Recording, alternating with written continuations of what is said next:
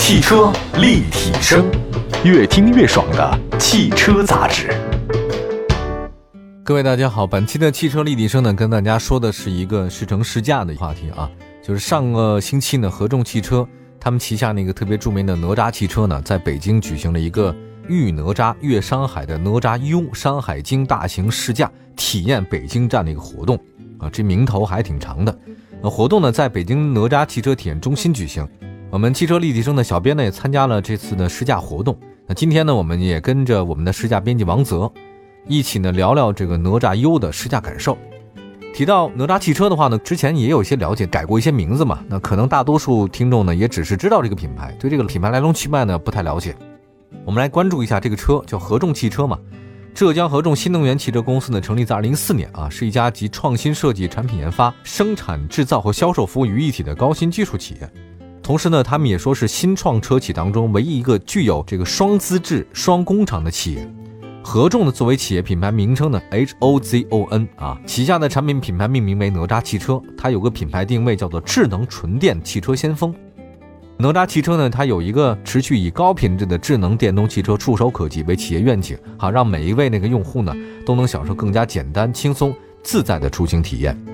呃，公司计划呢开发两个平台五款车，覆盖的是 A 零到 A 加级的这个主流市场。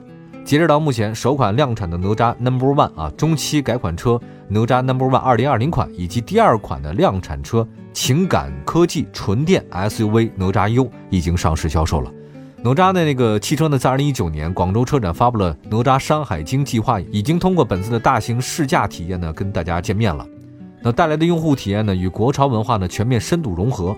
这场深度体验之旅呢，将横跨祖国的南北，全情呈现情感科技纯电 SUV 哪吒 U 的极致科技、极优品质、极美设计。呃，正如哪吒的传奇故事一样，夸父追日、女娲补天这些中国古代神话，也伴随了一代又一代的炎黄子孙的成长。他们均出自于同一部上古奇书，就《山海经》。《山海经》呢，它这个不仅是一部神话传说的集大成者，也是一本地理知识的百科全书。关于北京《山海经》里面有这么记载说：右北二十里曰燕山，其山多燕石，燕水出燕，东流注于河。其中燕山就指的北京大房山。战国七雄之一的燕国啊，就是来自于这个燕山的名字。其国都呢名为燕京，也就是现在的北京。同时呢，北京呢有首民谣叫刘伯温造北京，造了一座哪吒城啊，这有这个说法。李九外七皇城寺，前门楼子在正中。相传呢，明代刘伯温在规划北京城的建造工作时候呢，呃，依据的是八臂哪吒啊的形象造了北京城，所以北京呢又称为八臂哪吒城啊，这也展现了哪吒呢跟北京各种妙不可言的联系哈，也挺有意思的哈。那么到底这次啊，这个说到具体的本次的试驾活动，我们先请我们的那个试车编辑王泽介绍一下这次的试驾的一些整体情况。董老师好，大家好。那这一次的活动主要分为场地和道路试驾两个大部分。那上午的场地试驾，工作人员设置的是全自动泊车、主动式紧急制动以及智能互联体验三个部分。那下午的道路试驾呢，我们是从位于王四营的哪吒汽车体验中心前往雁栖湖的五号别墅，全程大概七十多公里吧，用时一个半小时。呃，主要体验的是哪吒 U 的动态感受。啊，在这插一句啊，大家有时间的话可以去王四营的哪吒体验中心转一转。呃，无论是它的设计装修，还是体验区的服务呢，都给人一种耳目一新的感觉。好的，我们继续来看看场地试驾的内容吧。刚才听王泽介绍了，说场地试驾呢有这 APA 全自动的泊车体验区，啊，还有一个叫 AEB 主动式的紧急制动的这个体验区和智能互联体验区两个部分。那这两个部分的体验到底都是什么样呢？介绍一下。其实，在全自动泊车体验中，哪吒 U 的表现还是挺不错的。那它也成功挑战了一个五点三米的小车位。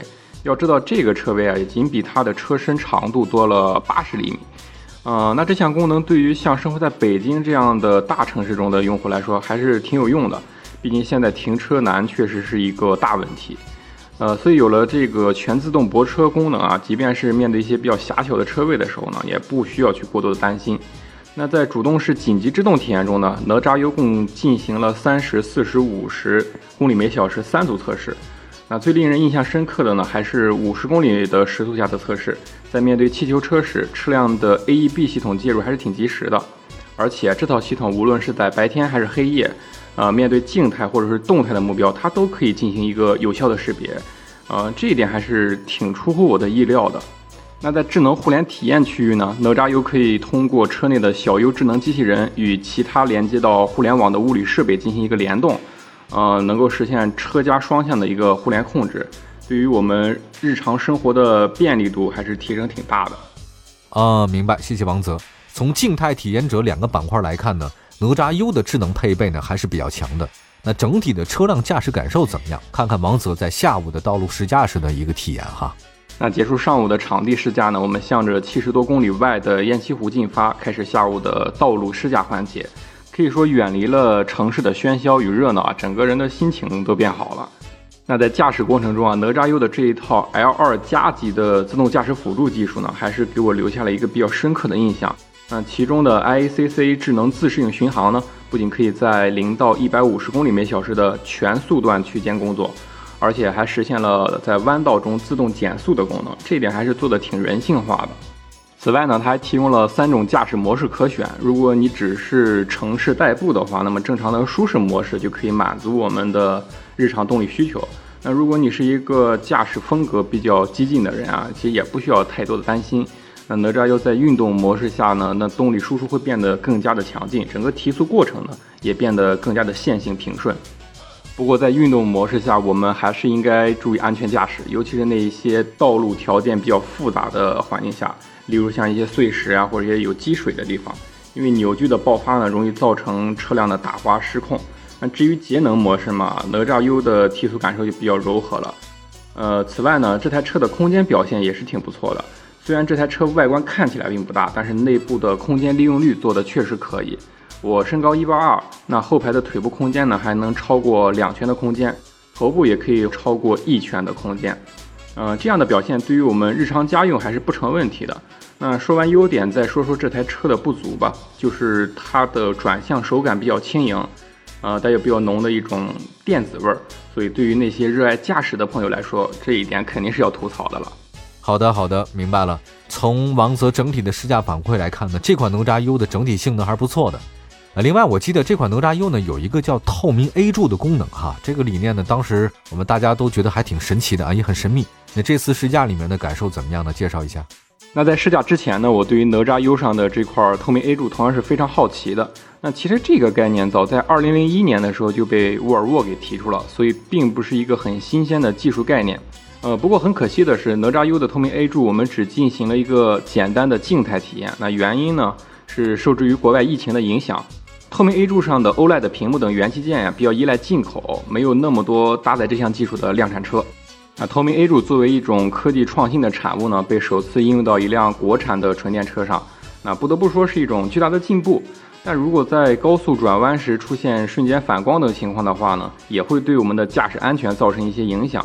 所以，无论是什么样的高科技配置，我们也不能去过分的依赖它。呃，其实除了透明 A 啊，其他配置确实有很多亮点啊。